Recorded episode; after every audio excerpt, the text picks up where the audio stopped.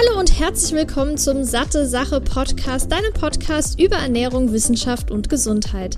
Mein Name ist Laura Merten, ich bin studierte Ernährungswissenschaftlerin und sorge mit Satte Sache dafür, dass Ernährungswissenschaft für alle verständlich wird und du noch smartere Entscheidungen in Sachen Ernährung triffst. In diesem Podcast spreche ich mal alleine, mal mit führenden Expertinnen und Experten über die wichtigsten Fragen rund um die Ernährung. Viel Spaß! Ich begrüße dich zurück hier zu einer neuen Episode des Satte Sache Podcasts. Ich freue mich, dass du wieder eingeschaltet hast. Heute gibt es wieder ein sehr spannendes Interview zu einem Thema, das sehr oft angefragt wurde. Und zwar geht es um den zirkadianen Rhythmus. Und da wurde oft die Anfrage gestellt, wie das denn bei Schichtarbeit abläuft. Was sollte man da beachten mit der Ernährung? Wie kann es zum Beispiel dazu kommen, dass man eher äh, gewillt ist zuzunehmen und so weiter und so fort, wie das Ganze den Stoffwechsel beeinflusst. Und in dieser Episode spreche ich mit der lieben Birgit darüber, denn sie ist der absolute Expertin drin. Sie erzählt auch gleich nochmal, warum das Ganze so ist. Und kurz als Info, worum es hier jetzt genau geht, ich werde zunächst mal mit ein paar Basics anfangen. Das heißt, was sind die Einflussfaktoren, was sind störende Faktoren, wie kann man einen normalen Rhythmus wiederherstellen, dann die Auswirkungen auf die Gesundheit, dann wird der Unterschied zwischen Chronobiologie und Chronomedizin besprochen, das Thema Nahrungsaufnahme, Hormone und Verdauung und auch noch Glucose und Fettstoffwechsel. Es gibt wirklich sehr, sehr viele hilfreiche Informationen, die Birgit vor allem mit auf den Weg gibt. Aber bevor wir jetzt genauer ins Detail gehen und die Expertin fragen, möchte ich kurz mal, wie gesagt, mit ein paar Basics anfangen. Zunächst mal, was ist überhaupt der zirkadiane Rhythmus? Der zirkadiane Rhythmus hilft dem Körper, den täglichen Zeitplan für die Schlaf- und die Wachphase zu kontrollieren und er ist mit der 24-Stunden-Körperuhr verbunden und wird zum Beispiel durch äußere Dinge wie Licht und Dunkelheit beeinflusst. Das Gehirn empfängt in dem Sinne Signale, die auf der Umgebung basieren und aktiviert dann bestimmte Hormone, verändert die Körpertemperatur und reguliert den Stoffwechsel um letztendlich wach zu bleiben oder zu schlafen. Das Problem ist, dass bei manchen Menschen dieser zirkadiane, zirkadiane Rhythmus durch äußere Faktoren oder Schlafstörungen gestört ist. Und gesunde Gewohnheiten können diesen natürlichen Rhythmus unterstützen und regulieren.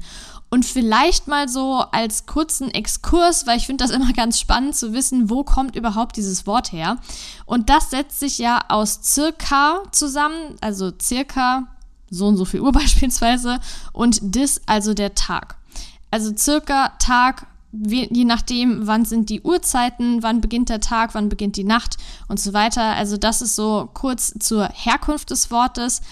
Und was sind jetzt die Einflussfaktoren? Ne? Es gibt mehrere Komponente, die diesen Rhythmus formen und der einer von vier biologischen Rhythmen im Körper darstellt. Also der zirkadiane Rhythmus. Und was sind jetzt die Komponenten? Die Komponenten sind sowohl Körperzellen als auch Hormone, der Stoffwechsel, die Körpertemperatur, Arbeitszeiten, körperliche Aktivität, Lebensstil und Alter. Jetzt vielleicht ähm, kurz auf die einzelnen Punkte eingehen, weil klar, man kann das jetzt aufzählen, aber welchen Einfluss hat das denn jetzt genau? Also bei den Körperzellen ist es so, dass die Zellen im Gehirn zunächst auf Licht und Dunkelheit reagieren. Dann erfassen die Augen die Veränderung in der Umgebung und senden letztendlich Signale an verschiedene Zellen, um die zu informieren, wann es jetzt Zeit ist, müde oder wach zu sein. Und diese Signale, äh, diese Zellen senden dann weitere Signale und zwar an andere Teile des Gehirns, die andere Funktionen wiederum aktivieren und letztendlich dazu führen, dass man müde oder wach ist. Dann Hormone, Dazu zählen besonders Melatonin und Cortisol. Melatonin ist ja das Schlafhormon, das nachts ausgeschüttet wird und tagsüber unterdrückt wird. Vielleicht hast du davon auch schon mal gehört. Und genauso wahrscheinlich auch von Cortisol. Das ja, bezeichnet man ja auch so ein bisschen als Stresshormon. Und das macht im Vergleich dazu wach und wird eher am Morgen produziert. Hier ist zum Beispiel das Problem, wenn man nachts aufsteht, um zum Beispiel auf Toilette zu gehen und schaltet das Licht an, dann kann das dazu führen, dass die Melatoninproduktion gestoppt wird und kurzzeitig zumindest Cortisol ausgeschüttet wird, weil das für den Körper ja eine ziemlich un natürliche Situation ist. Er hat sich an die Dunkelheit gewöhnt, war schon am Schlafen und wenn dann nachts plötzlich das Licht angeht, ist eben nicht so optimal. Ich habe das Glück, dass es generell in meiner Wohnung recht hell ist, weil hier ziemlich viele Flutlichter außenrum sind, aber ich auch ein Fenster habe.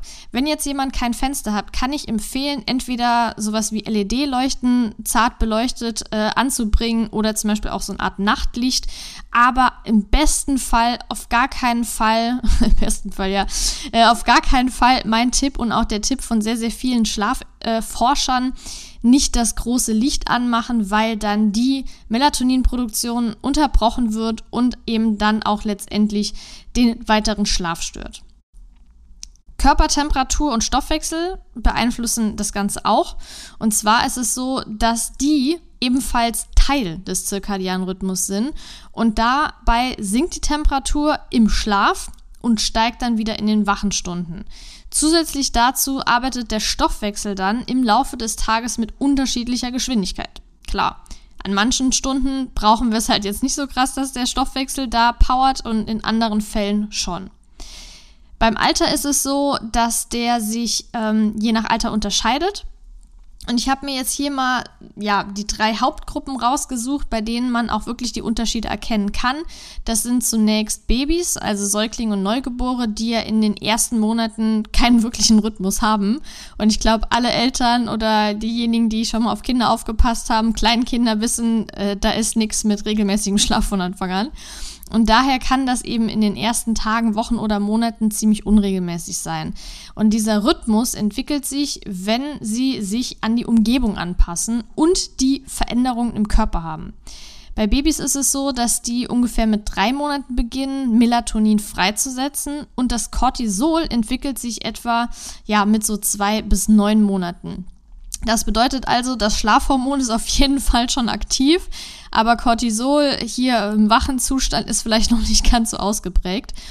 Und sobald diese Körperfunktion und dieser Rhythmus ausgereift sind, brauchen Kleinkinder und Kinder ja so etwa neun bis zehn Stunden Schlaf pro Nacht.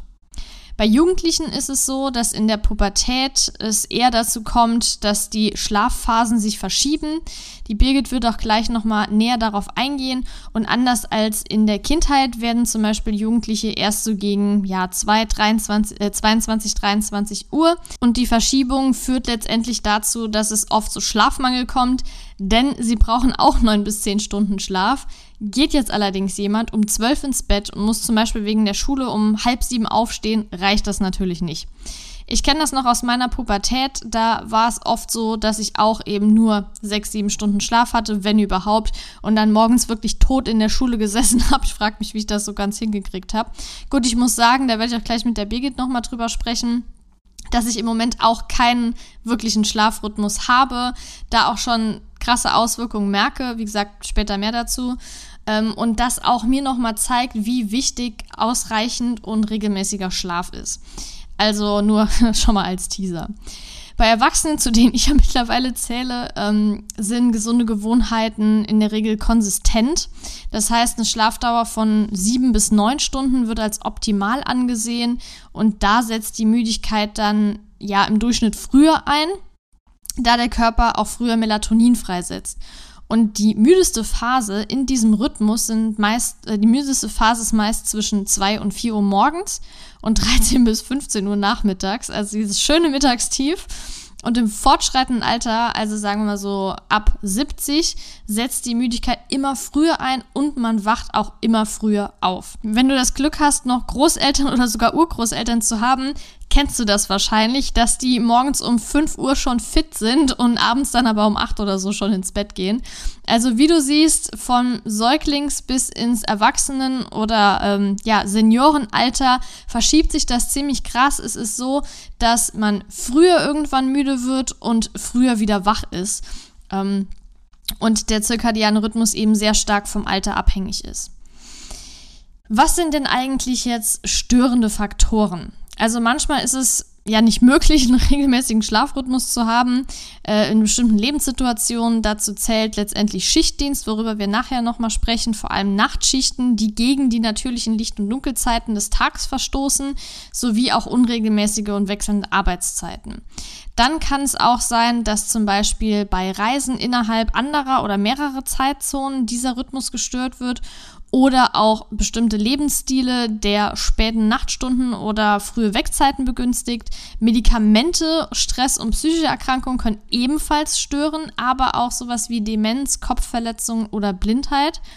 Dann schlechte Schlafgewohnheiten wie unregelmäßiger Schlafrhythmus, spätes Essen oder Trinken oder auch helle Bildschirme zu kurz vor dem Schlafengehen oder auch suboptimale Schlafumgebung und Schlafstörungen selbstverständlich auch. Jetzt ist natürlich hier, äh, oh mein Gott, es gibt super viele störende Faktoren, aber das Gute ist, man kann in vielen Dingen was ändern und darum geht es jetzt, weil dieser Rhythmus wieder hergestellt werden kann. Und da gibt es ein paar Tipps jetzt zur Förderung dieses gesunden 24-Stunden-Zeitplans. Und das wäre zunächst mal eine tägliche Routine einzuführen. Ich habe, als ich noch eine Routine hatte oder noch regelmäßig Schlaf hatte, ähm, ist immer so gemacht, dass ich abends wirklich mindestens eine Stunde vor dem Schlafengehen die Bildschirme ausgeschaltet habe. Also zumindest, ähm, ja, äh, PC war meistens schon aus. Aber sowas wie Handy und Fernsehen habe ich dann wirklich recht früh schon ausgeschaltet. Dann habe ich gelesen und das behalte ich auch immer noch bei. Also erstens mal mit dem Bildschirm, das ist manchmal ein bisschen schwierig, weil ich halt im Moment ja die zwei Bücher schreibe und manchmal wirklich abends von, keine Ahnung, 23 bis 2 Uhr nachts noch schreibe. Und dann bin ich irgendwann so müde, dass ich direkt ins Bett gehe, aber dann schlafe ich auch direkt ein. Aber nichtsdestotrotz, selbst wenn man direkt einschläft, heißt das ja nicht unbedingt, dass der Schlaf, also die Schlafqualität gut ist. Und das muss man dann immer noch mal differenzieren. Das heißt, abends gehe ich dann ins Bett, lese noch, je nachdem, wie lange es halt geht. Und das ist so meine Routine mit dem Lesen, die ich wirklich immer beibehalte. Dann ist es wichtig, dass man auch viel Zeit im Freien verbringt, wenn es hell ist. Zusätzlich auch ausreichende Bewegung und das bedeutet nicht nur Sport, sondern eben auch Alltagsbewegung. Die Schlafumgebung sollte dunkel sein, eine angenehme Temperatur haben. Ich weiß, es ist Sommer, es ist nicht immer möglich. Ich habe auch 28 Grad hier in meinem Schlafzimmer, ist echt nicht optimal. Aber wenn man eben die Möglichkeit hat, sollte man die Raumtemperatur etwas niedriger halten und es sollte ruhig sein. Es gibt manche Menschen, die können bei Lautstärke und Helligkeit schlafen. Bei mir ist es so, dass Helligkeit eher ein Problem ist, deshalb schlafe ich auch immer mit Schlafmaske und Lautstärke geht bei mir, weil ich es mittlerweile echt gewohnt bin, an einer Straße zu wohnen, wo es wirklich eine konstante, ja, einen konstanten Lautstärkepegel gibt und ich es mittlerweile komisch finde, wenn es total ruhig ist. Aber da ist nochmal jeder anders und ich komme, es geht auch, und es kommt auch drauf an, ich gehe auch davon aus, und so ist es ja auch oft in der Literatur beschrieben, dass das auch viel Gewohnheit ist. Das heißt, wenn man so einen bestimmten Pegel gewohnt ist, dann ist es auch nicht mehr ganz so schlimm. Aber wenn man jetzt ganz ruhig wohnt, dann wird man zum Beispiel eher von bestimmten Geräuschen wach, weil ja, das Gehirn das nicht so gewohnt ist. Also das, dann sollte man auch Alkohol, Koffein und Nikotin am Abend vermeiden, weil das auch diesen Schlafrhythmus stören kann. Und wenn man jetzt ein Mittagsschläfchen macht, das auf keinen Fall zu spät machen. Also wenn man jetzt beispielsweise um 2, 23 Uhr ins Bett geht, dass das nicht nach 15 Uhr sein sollte.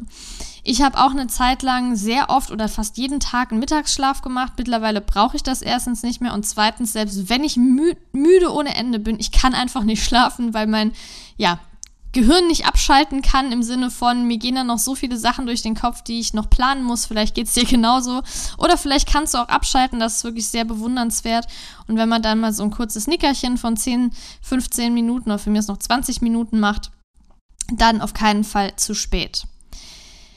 Jetzt ist es ja so, ne, wenn dieser Rhythmus kurzzeitig gestört ist, dann kann er ja wieder hergestellt werden. Aber bei manchen Situationen oder manchen Lebenslagen ist es einfach nicht möglich. Die Birgit geht da gleich nochmal genauer drauf ein, aber vielleicht jetzt nochmal kurz, ähm, ja, welche Auswirkungen hat es denn, wenn dieser Rhythmus gestört ist auf die Gesundheit?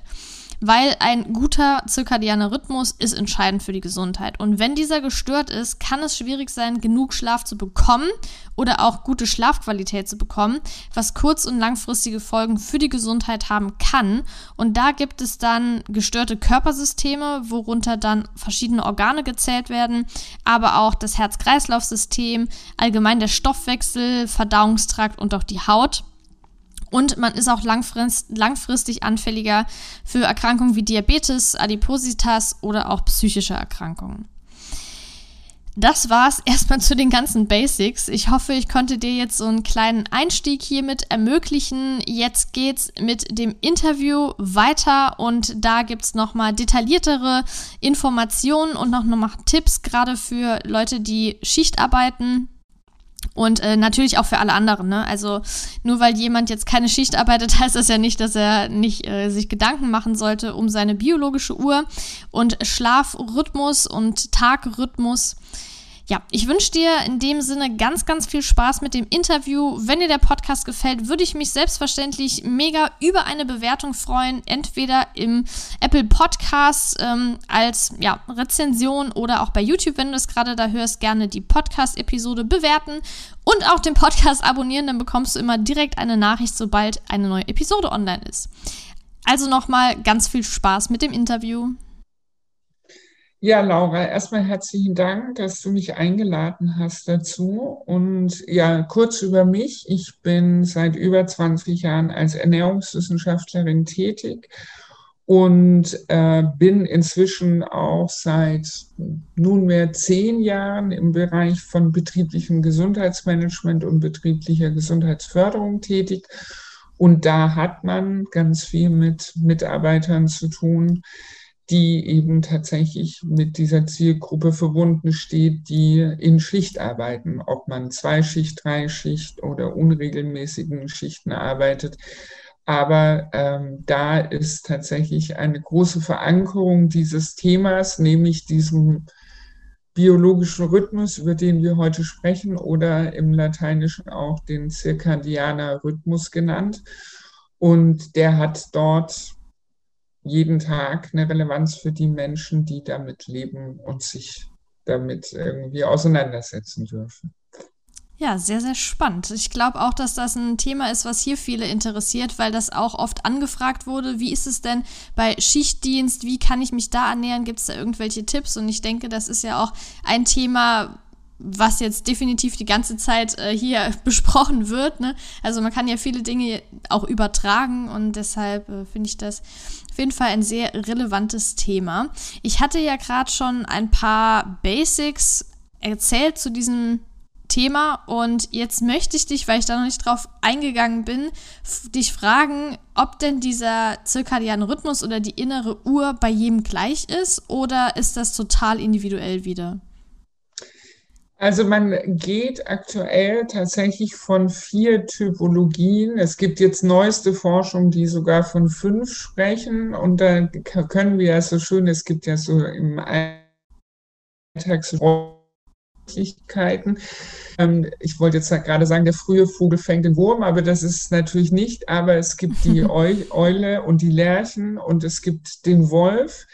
Das sind schon mal drei Kategorisierungen und das, daran kann man ablesen. Die Eule ist diejenige, die ihre Aktivität eben in der äh, Nacht hat. Die Lerche ist diejenige, die sehr früh in den Tag startet und der Wolf ist tatsächlich derjenige, der tatsächlich nach Mitternacht noch äh, aktiv ist. Und da wird tatsächlich vor allem aus der Schlafforschung irgendwie sehr genau immer mehr hingeguckt, dass diese Typologien natürlich keine Gleichheit haben. Also es gibt keine Chronobiologie, wo man sagt, alle sind gleich.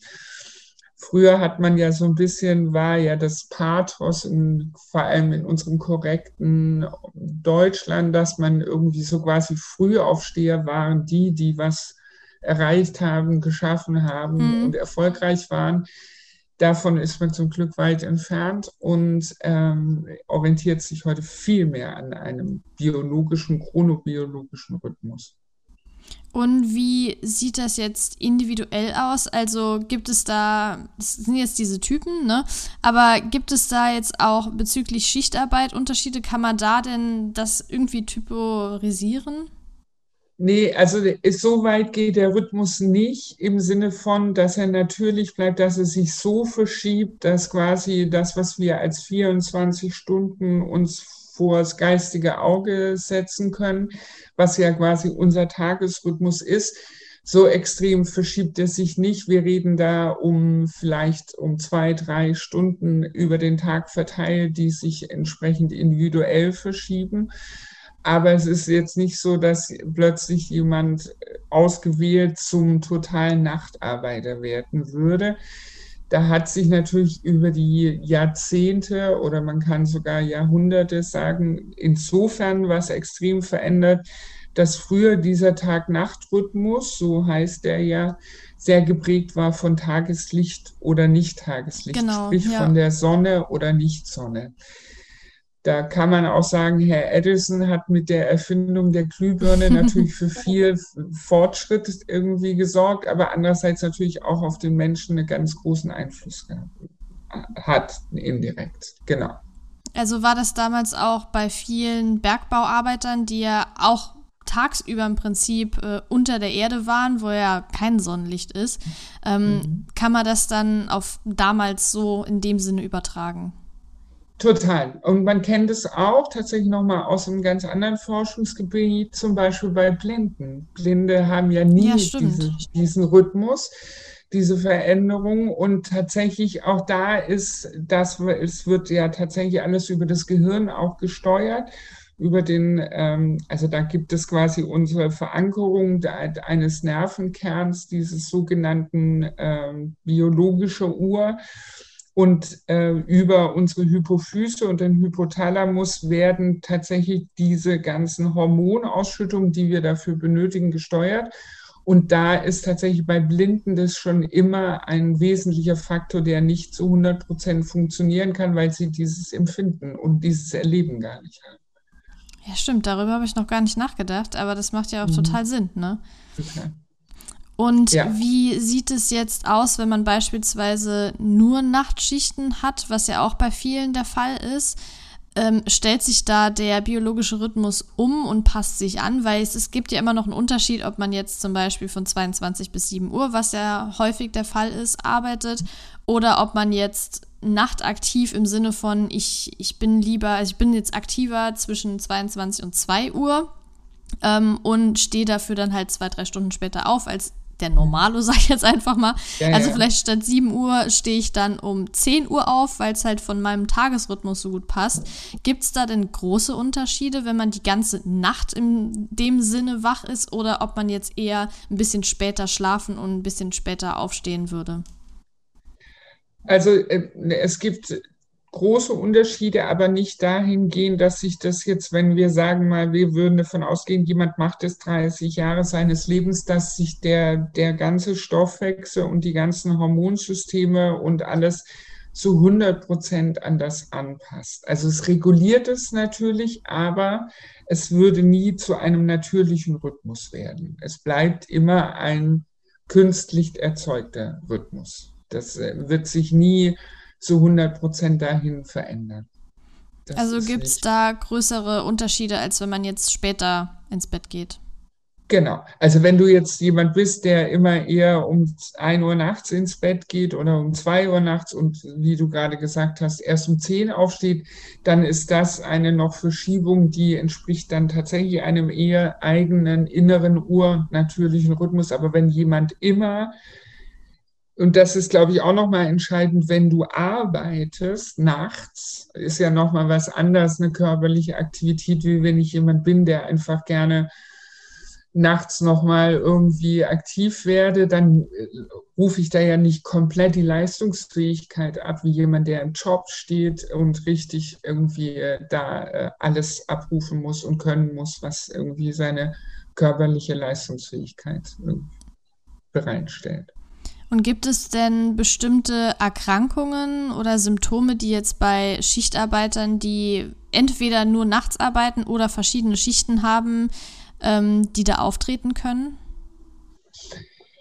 Also das hängt dann wirklich sehr kausal auch nochmal zusammen, wie geht derjenige mit seinem sonstigen Tagesablauf dann um. Wenn er kann es auf bestimmte Parameter irgendwie tatsächlich unterstützend dazu beitragen, dass er gesund bleibt, indem er was mit Bewegung und Entspannung und auch für seine Ernährung anders sorgt. Wenn er aber diese Parameter nicht so beachtet und auch vielleicht bei der Ernährung nicht so darauf achtet, was er isst und vor allem wann er isst, dann wissen wir aus tatsächlich auch größeren Studienlagen, dass da Übergewicht eine große Relevanz spielt, Herz-Kreislauf-System ein großes Thema ist, das Risiko, Diabetes zu bekommen, deutlich höher ist. Auch gibt es kausale Zusammenhänge tatsächlich auch, dass es unter Umständen irgendwie eine depressive Lage geben kann als Erkrankung, weil man einfach in diese ganzen Hormonstoffwechsel extrem eingreift und ähm, da der Körper einfach immer versucht, gegen anzukämpfen. Und also den Hormonstoffwechsel nennt man ja auch endokrinen Stoffwechsel. Ja, äh, genau. das ist jetzt auch oft angesprochen. Welche Hormone spielen denn da eine zentrale Rolle? Und vor allem, welche Auswirkungen hat das dann, wenn die durcheinander geraten? Ja, also wir haben einmal die sogenannten antiduretischen Hormone. Das sind die, also abgekürzt kennt man das manchmal vielleicht aus dem Blutbild, da steht ADH. Das wird oft mitgetestet. Da geht es um unseren Wasserhaushalt, aber es geht auch um den Blutdruck. Der wird da zum Beispiel auch ähm, messbar darüber sein. Und wenn der, wenn dieses Hormonsystem nicht richtig funktioniert und der wäre erhöht, dann hat es einen Einfluss tatsächlich auf unsere auf unser ganzes äh, Entwässerungssystem quasi über die ähm, Niere und den Hahn, aber gleichzeitig indirekt dann auch auf den Blutdruck. Dann haben wir unsere ganzen Hormone, die zum Beispiel dann auch unseren Stoffwechsel regeln, nämlich über die Schilddrüse. Da gibt es auch da schon im ähm, Hypothalamus ein Hormon, das quasi entscheidet, wie unsere Schilddrüse arbeitet. Auch das ist ein relevanter Faktor. Dann haben wir das Oxytocin, das kennen wir zum Teil aus dem ganzen Bereich der Sexualforschung, aber nicht nur daher, sondern das hat auch was eine Relevanz auf ähm, zum Beispiel bei Männern, was die Prostatafunktion betrifft. Also es gibt vielfältige. Ich könnte jetzt noch ein paar aufzählen. Ich weiß nicht, ob das zu medizinisch wird, aber es sind viele. Und ähm, die unterliegen tatsächlich in natürlicher Weise immer diesem 24-Stunden-Rhythmus. Ich, äh, wo, wo ich finde, wo man es immer ganz gut ablesen kann, ist eigentlich beim Blutdruck. Der Blutdruck unterliegt ja auch ganz klar diesem 24-Stunden-Rhythmus. Und es ist was anderes, wenn du morgens einen Blutdruck misst, wie wenn du den abends und wenn du zwischendrin noch irgendwie eine Fahrt durch die Großstadt machst und es gibt irgendwie Stau dann verändert er sich auch. Also auch da haben wir ja ganz unterschiedliche Level und in der Nacht ist der Blutdruck hoffentlich am niedrigsten. Wenn ich aber arbeite, kämpfe ich da die ganze Zeit dagegen an. Also mhm. mein Körper kämpft dagegen an. Genau. Und wie sieht es mit den Sättigungshormonen Leptin und Grelin aus? Genau, die sind tatsächlich auch ähm, damit äh, im Einfluss. Und das Leptin ist ja das Hormon, was uns eben an das Gehirn signalisiert, habe ich Hunger oder nicht. Und in der Nacht ist der Leptinwert am höchsten, nämlich da, wo eigentlich gesagt wird, wir haben am wenigsten Hunger, mhm.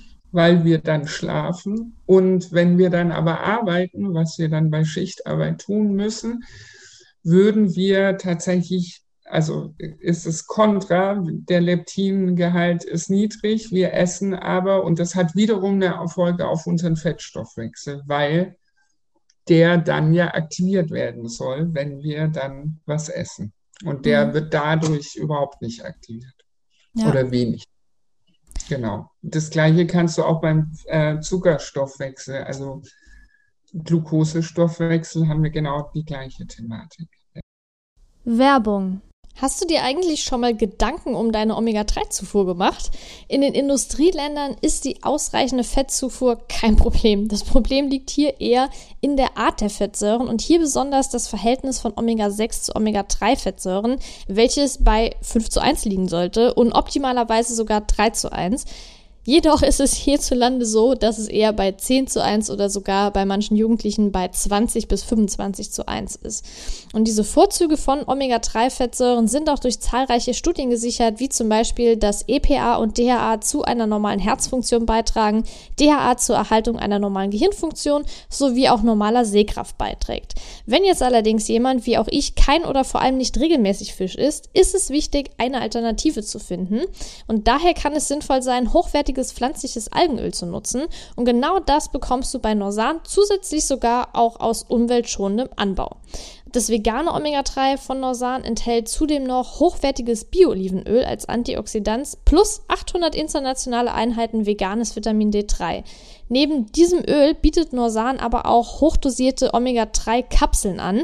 Das Gute darin, weder das Öl noch die Kapseln haben einen fischigen Geruch oder Geschmack, was leider sehr, sehr oft das Problem ist. Und damit auch du dich jetzt vom Omega-3-Experten Norsan überzeugen kannst, konnte ich einen Rabattcode für dich ergattern.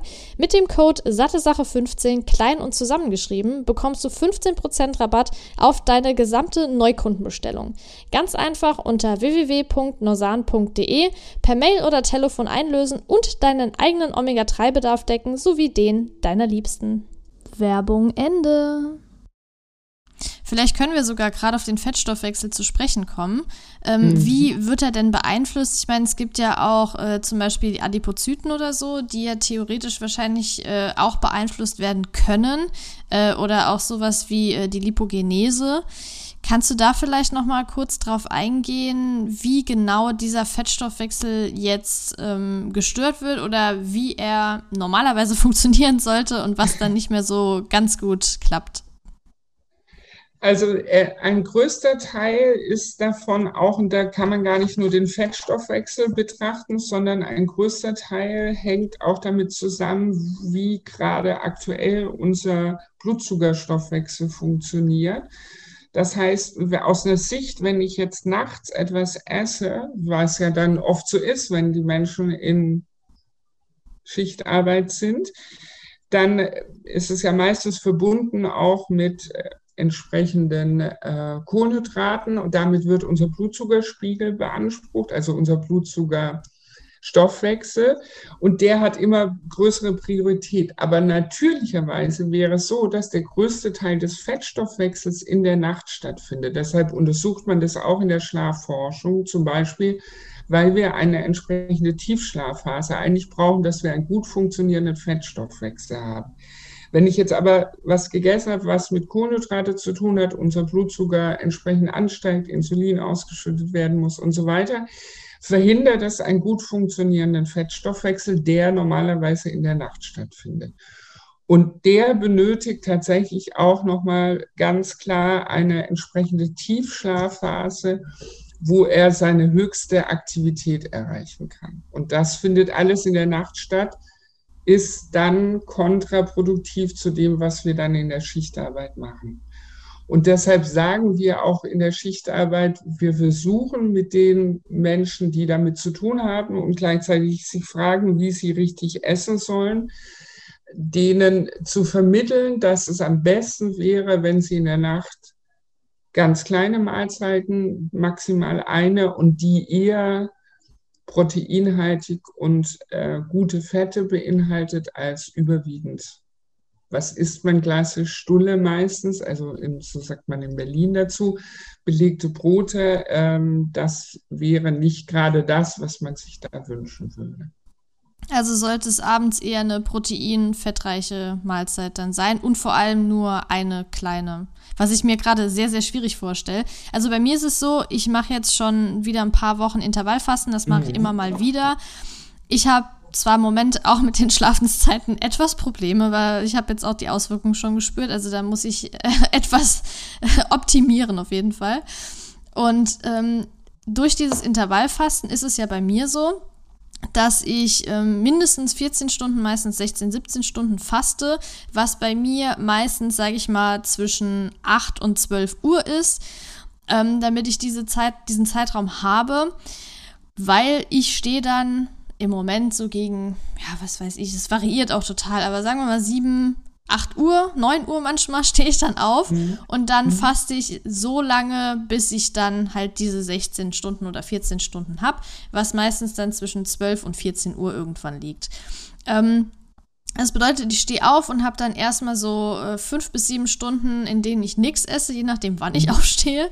Und wenn man mhm. jetzt in der Schicht arbeitet, ist mir gerade eingefallen, auch wenn das so klingt, oh mein Gott, die können dann nur eine Sache essen. Aber theoretisch, wenn die anfangen zu arbeiten, ist es ja ähnlich wie bei mir, dass es nur einfach später ist.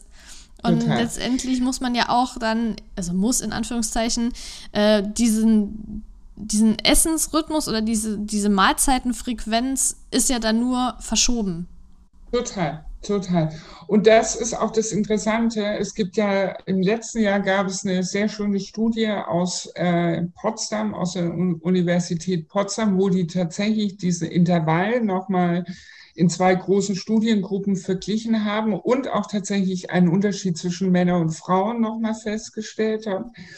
Bei Frauen sagt man laut dieser Studie aktuell tatsächlich, dass der Rhythmus 14 Stunden zu 10 Stunden besser ist. Das hat auch wieder was mit den Hormonen zu tun, die ja bei Frauen noch mal anders sind als bei Männern. Und bei Männern war der Rhythmus 16 zu 10 tatsächlich äh, 16 zu 8 erfolgreicher oder wirksamer für eine, eine gute Energieversorgung über den ganzen Tag. Und deshalb, das war für mich auch immer ganz klar zu sehen, dass äh, viele denken ja sofort, oh Gott, und dann soll ich nachts nicht essen, aber ich muss arbeiten. Aber wenn du eigentlich so wie du auch einen Rhythmus hast, der eh nur ein Zeitfenster von acht Stunden hat, dann kannst du das auch in der Schichtarbeit gut machen. Das Wichtigste ist, und das vergessen und machen die meisten auch nicht wirklich richtig, ist, dass sie zu wenig trinken dazu. Mhm. Also da wird eben Essen mit Trinken ersetzt oder andersrum. Das, äh, Darauf erstmal ein Schluck Wasser gerade. Zum Wohlsein, genau. Eigentlich das, was sie eher tun sollten, was sie auch beleben würde, was wir ja auch kennen, wenn da frischer Sauerstoff kommt, nämlich die Flüssigkeit. Das wäre in der Nacht das viel Wichtigere. Und hinzu kommt, dass dann eben auch oft die falschen Getränke getrunken werden. Also das heißt viel Kaffee, viel Softdrinks und solche Sachen. Und die bringen dieses ganze System nochmal durcheinander. Und dann werden natürlich, klar, wie überall, gibt es dann auch noch viel diese Schubladen, wo so Süßigkeiten drin sind und die crashen dieses System nochmal total. Mhm. Warum ich im Moment Intervallfasten mache, um jetzt da nochmal kurz drauf einzugehen, weil das ja auch äh, damit zu tun hat, ist, dass ich jetzt 5 Kilo zugenommen habe, was für mein Körpergewicht 10% ausmacht. ähm, und ich habe die ganze Zeit überlegt, woran das liegt und so. Ne? Es gibt verschiedene Faktoren, aber letztendlich bin ich auch darauf zurückgekommen, dass wahrscheinlich der Hauptfaktor bei mir im Moment dieser schlechte ähm, und unregelmäßige Schlafrhythmus ist. Mhm. Wie sieht es denn, weil, genau, warum ich dann Intervallfasten mache, liegt einfach daran, dass ich sehr, sehr große Portionen essen kann. Also damit habe ich absolut keine Probleme. Und ich bin auch gefühlt dauerhungrig, obwohl ich wirklich genug esse. und ähm, halt jetzt so irgendwie so ein bisschen normaler oder weniger essen will, dass es jetzt nicht noch weiter hochgeht. Ähm, und da stellt sich jetzt die Frage, wie es denn da, also ist es denn, wenn man Schichtarbeiten hat, verschiedene Schichten, also einen super unregelmäßigen Schlafrhythmus, ist es da denn wahrscheinlicher durch höheren Cortisolspiegel beispielsweise, dass man eher dazu genau. geneigt ist, zuzunehmen? Oh, definitiv. Also das ist ja für den Körper tatsächlich, du hast das richtige Hormon dazu angesprochen. Das Cortisol als Stresshormon ist ja das, was tatsächlich am extremsten, extremsten darauf einwirkt, dass wir, wenn wir einen immer erhöhten Cortisolspiegel haben, und das kann schon reichen, wenn wir gar nicht ich sage jetzt mal, psychischen Stress haben, sondern physischen, was für den Körper eben das bedeuten kann, dann hat es einen Einfluss auf unseren Fettstoffwechsel, weil das Cortisol, das löst, so kann sogenannte stille Entzündungen auslösen, erhöht unter Umständen auch den Anteil an, des, an braunen Fett, auch gerade im Viszeralfettbereich. Und dann bist du eigentlich, wenn es blöd läuft, in so einer Dauerschleife, die, die kaum zu durchbrechen ist, weil du erhöhter Cortisolspiegel, verringerter Fettstoffwechsel und dann ist die Zunahme immer höher. Mhm. Und das muss gar nicht nur im Sinne von, ich werde jetzt mega übergewichtig, sondern das kann, ihr habt ja letztens, hast du eine Aufzeichnung gemacht zu ähm, außen ähm, schlank, innen irgendwie fett, irgendwie, genau, hast, ja. habt ihr ja darüber geredet. Da wirkt dieses Thema ganz genauso, also oder kann genauso wirken. Mhm, es ist ja nie absolut, sondern irgendwie, es ist ja für jeden individuell. Ja, und kann man da irgendwie gegensteuern, außer jetzt zu sagen, ja, guck, dass du einen regelmäßigen Schlafrhythmus bekommst? Den können wir ja nicht erzeugen, weil wenn man sich die Bevölkerungsgruppe anguckt, die in Deutschland Schicht arbeiten, dann sind es inzwischen fast der größte Teil. Also das sind ja nicht nur irgendwelche ähm, Leute, die in irgendwelchen Werken handwerklich irgendwelche Tätigkeiten machen. Guck dir die ganzen Lieferservice, guck dir die ganzen Amazons, Zalandos und sonstige, die in allen Logistikzentren der Welt arbeiten. Das sind riesen Menschengruppen, die äh, da arbeiten. Postzusteller und so weiter. Also da gibt es ja ohne Medizinisches Ende. Personal, Pflegepersonal. Medizinisches, alles. genau, Pflegepersonal, die machen das seit Jahren. Ich kann, kenne es tatsächlich noch aus meiner Jugend, habe ich auch mal Schicht gearbeitet. Irgendwie, da war das aber tatsächlich noch so eher das produzierende Gewerbe. Heute ist es so vielfältig und Dienstleistungsgewerbe hat damit auch zu tun. Von daher können wir gar nicht sagen, okay, jetzt macht ihr alle wieder normalen Rhythmus, weil dann würde das ein großes wirtschaftliches äh, Problem geben. Äh, und deshalb müssen wir noch viel mehr gucken, wie können wir die Menschen gut mitnehmen, dass sie da möglichst gesund bleiben. Und da wird natürlich in den, ich erlebe das eben in Arbeitsplatzanalysen zum Beispiel so, dass man guckt, was haben die für eine Beleuchtung in den Werken oder an den Arbeitsplätzen, äh, weil das auch eine Relevanz hat. Also das Licht, dieses Empfinden von Tageslicht, was wir kennen, ähm, damit die Belastung einfach nicht in so einem Dauerextrem ist. Und dann kann man gleichzeitig versuchen, dass man seinen Essensrhythmus möglichst nicht jedes Mal ändert mit jeder Schicht, sondern versucht, einen Rhythmus zu legen, der für alle drei Schichten gleich gilt. Und das ist ja im Grunde genommen das bisschen, was du auch sagst mit dem, ähm, mit dem Rhythmus, den du jetzt in deinem Alltag hast, mit dem du, dass du ein Intervall hast. Und dadurch, wenn du den nicht jedes Mal veränderst, ist dieses System sonst wenigstens einigermaßen gesund funktionierend. Mhm. Gibt es denn auch Unterschiede, wenn wir jetzt von Stoffwechsel gesprochen haben, bei der Verdauung? Ja.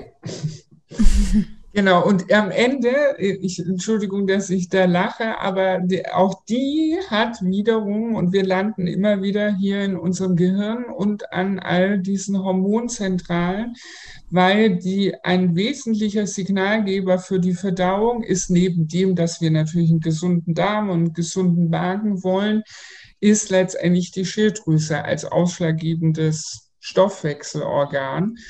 Und wenn diese, diese Korrelation zwischen den Hormonen, die über den Hypothalamus äh, ausgeschüttet werden, wenn dann zeitgleich die Schilddrüse vielleicht auch nicht richtig funktioniert, dann hat das eine extreme Auswirkung auf unsere Verdauung.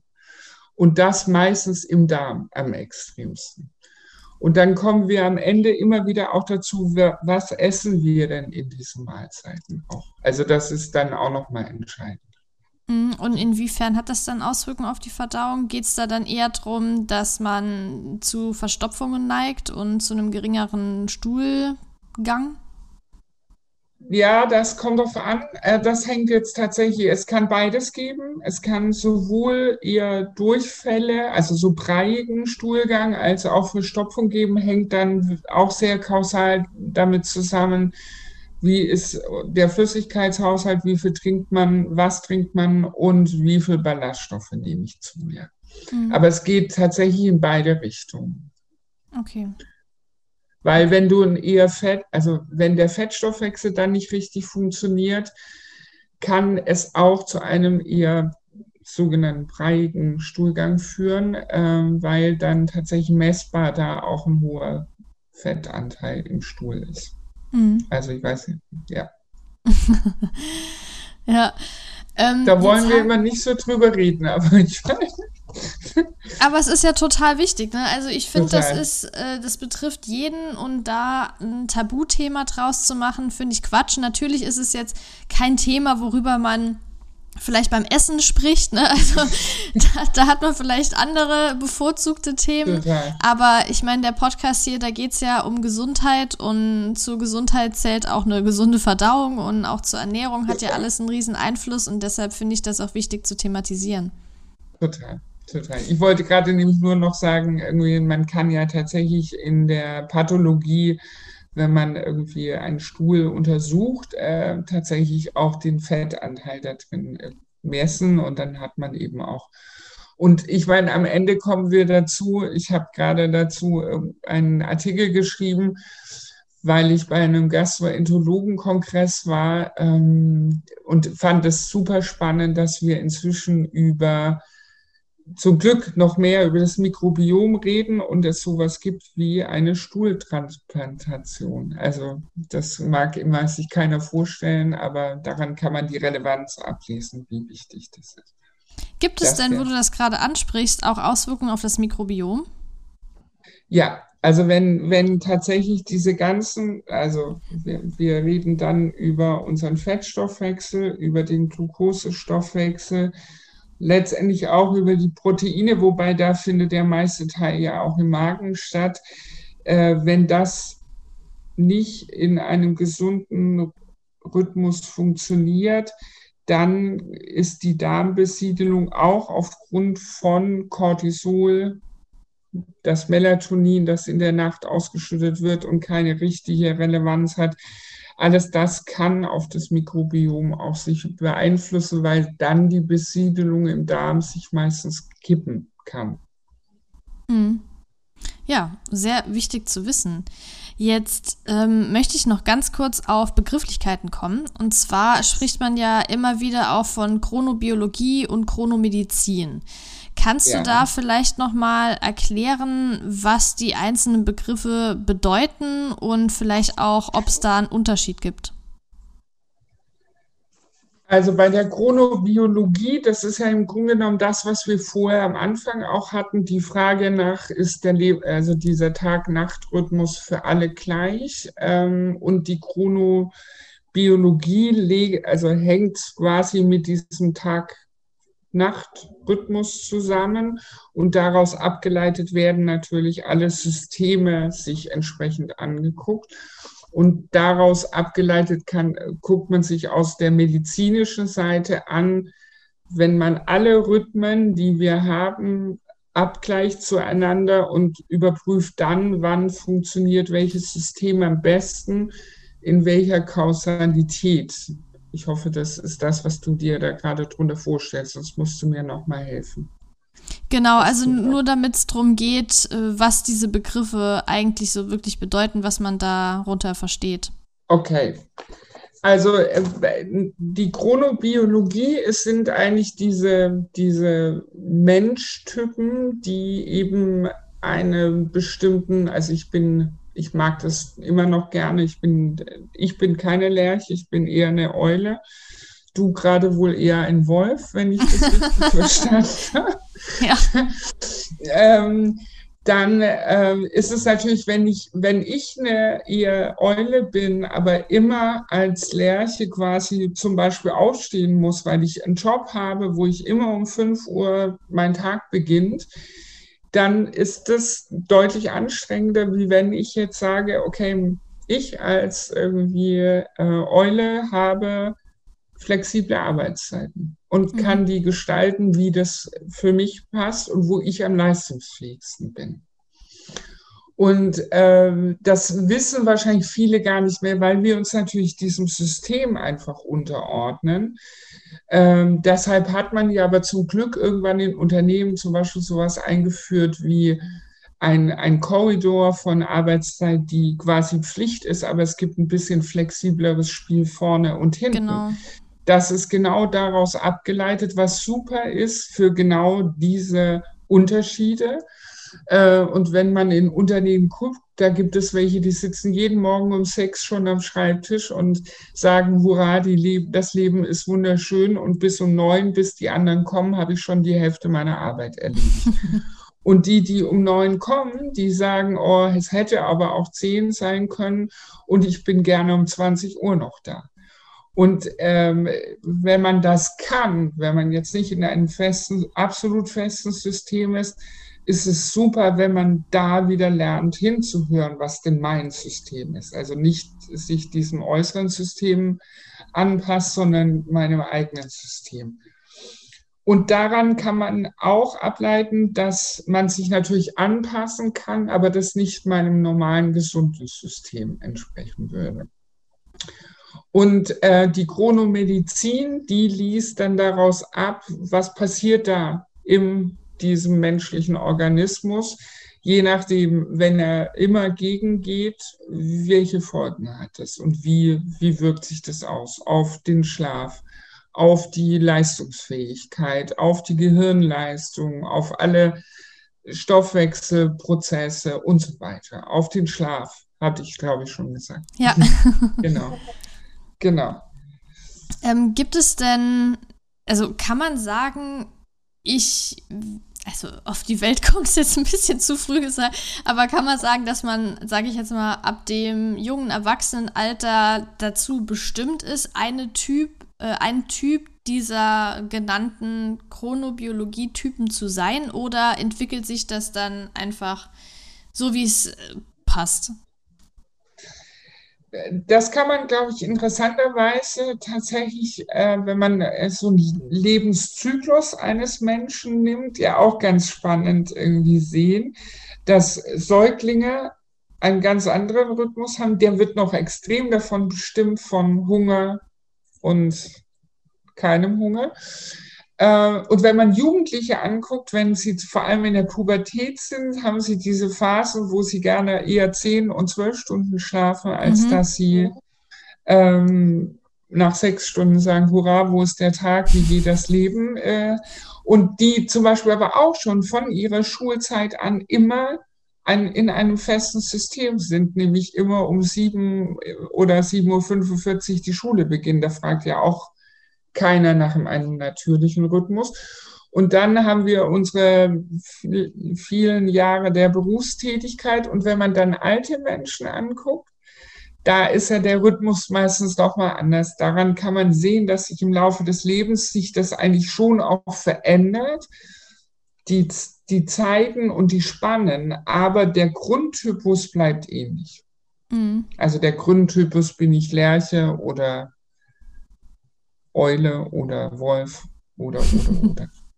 Genau. Also kann man das auch für sich einfach mal rausfinden und schauen, wie ändert sich zum Beispiel meine Gemütslage oder wie fit ich bin, wenn ich verschiedene Schlafens- oder Tages- und Nachtzeiten austeste. Total. Und wo wir das ja auch irgendwie immer wieder erleben, wer mal in seinem Leben in einer anderen Zeitzone war und mhm. irgendwie, wir reden dann immer schön über Chatlag, ähm, da kann man das auch gut merken. Oder wenn man längere Zeit in einem Land ist, wo es eben eine andere Zeitzone ist und man plötzlich ich erinnere mich an ein, eine lange Reise in Mittel- und Südamerika. Da ist ja tatsächlich auch eine andere Zeitzone.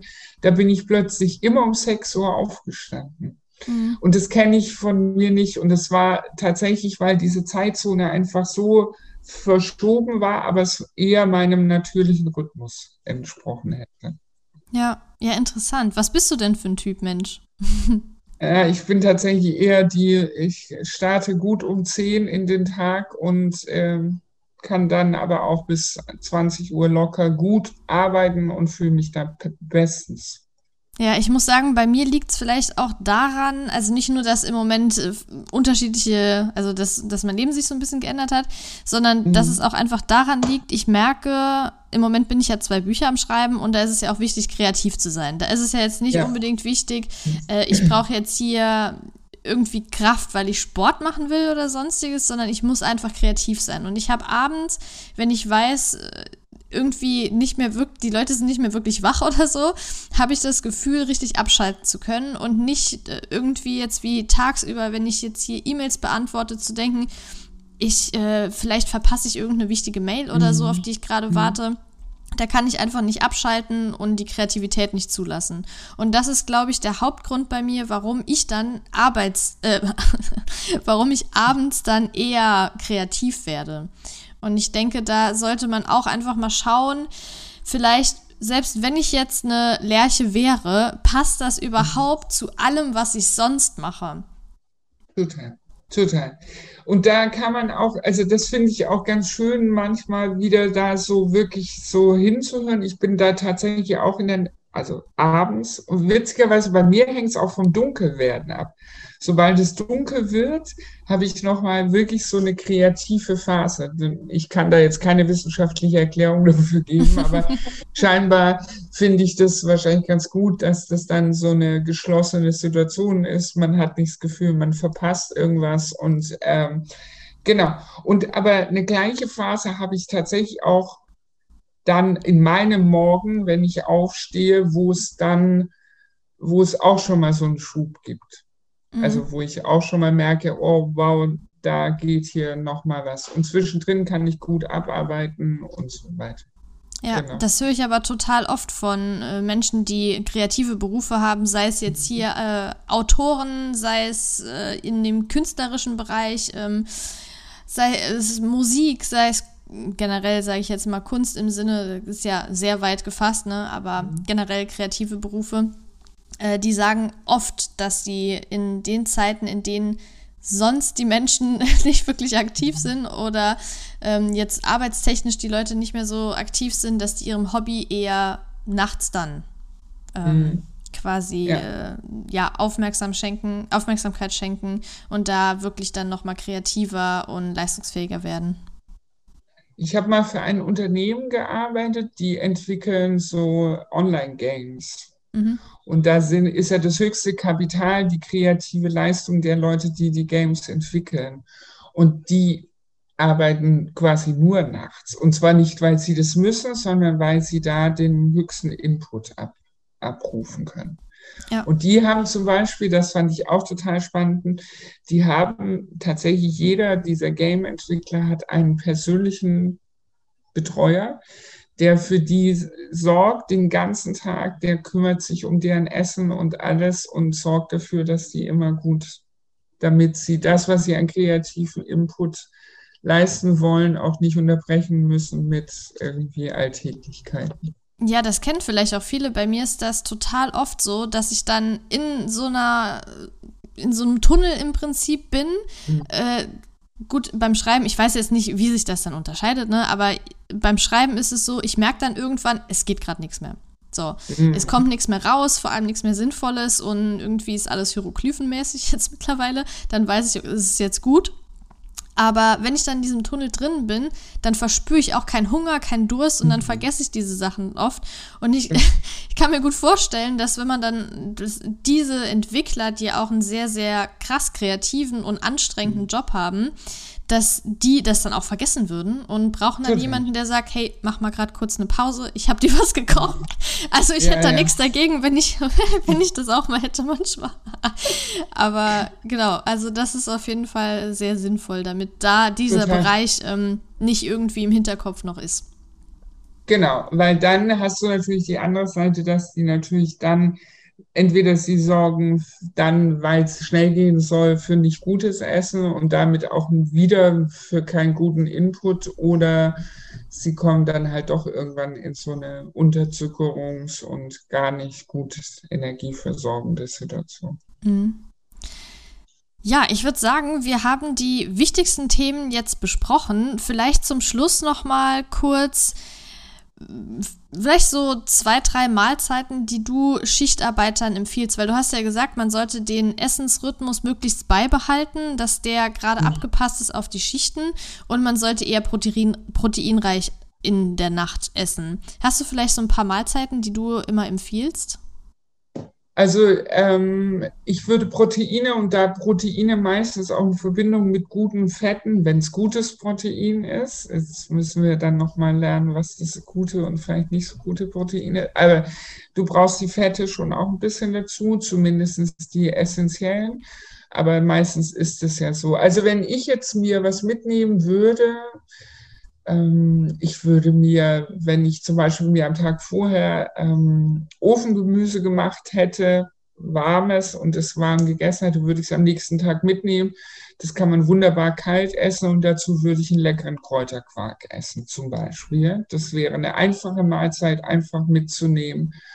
Ähm, und kann sowohl kalt, manche haben ja auch dort noch Mikrowellen oder so. Ich bin zwar da kein großer Freund von, aber wer es dann warm will, könnte es sich auch noch warm machen. Dann hätte der Quark eine gute Proteinquelle, sorgt für eine gute Energieversorgung und vor allem für eine längere Sättigung und hat noch, je nachdem, welchen man dafür benutzt, auch eine gute äh, Fettquelle und das Gemüse wäre das, was uns mit guten Nährstoffen versorgen würde.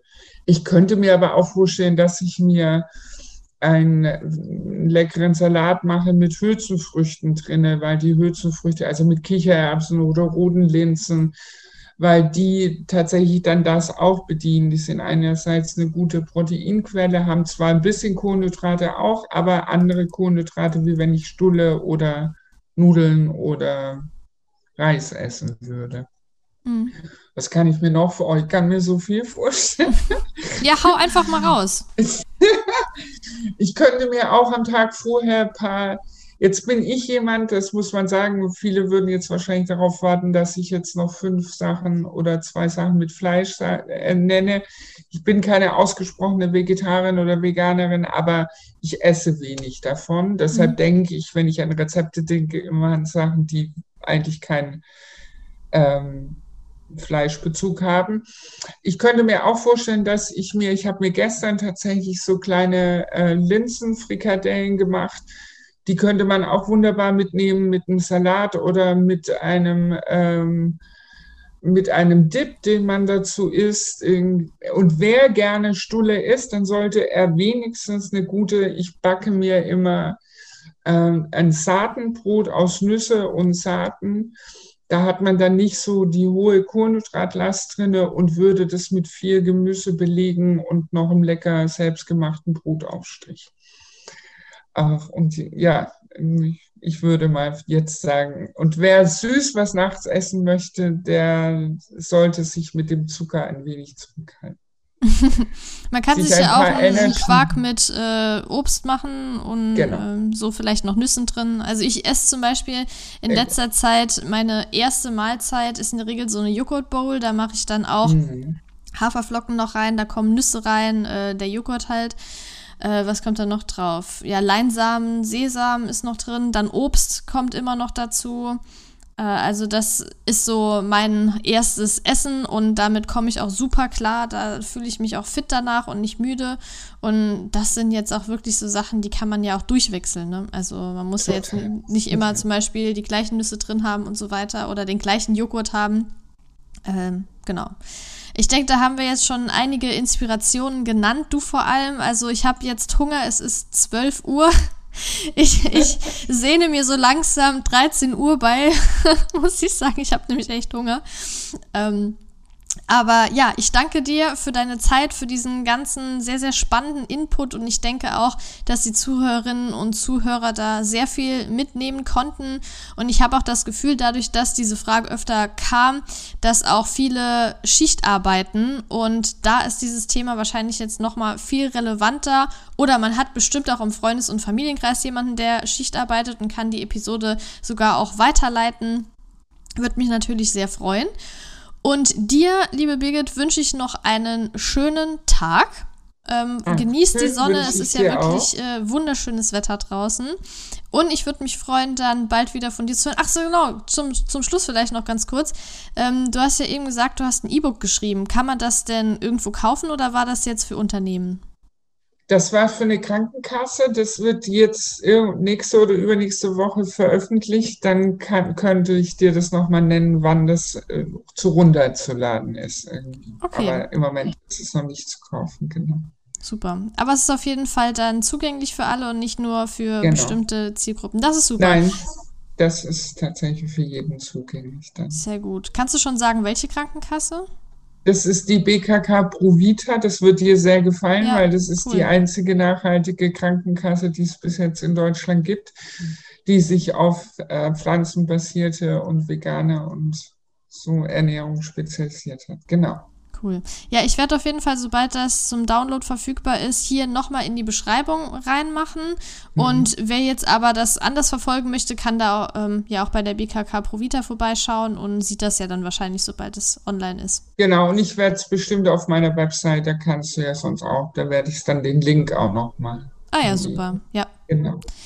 Perfekt, dann würde ich sagen, äh, wir bleiben sowieso in Kontakt und wer Unbedingt. dich nochmal äh, ja, verfolgen möchte, ich verlinke nochmal alle relevanten Sachen und du kannst mir auch im Anschluss vielleicht noch ein paar äh, Literaturlinks schicken, das ist ja auch mal ganz spannend mhm. und da kann man da auch nochmal weiterlesen, wenn es interessant ist.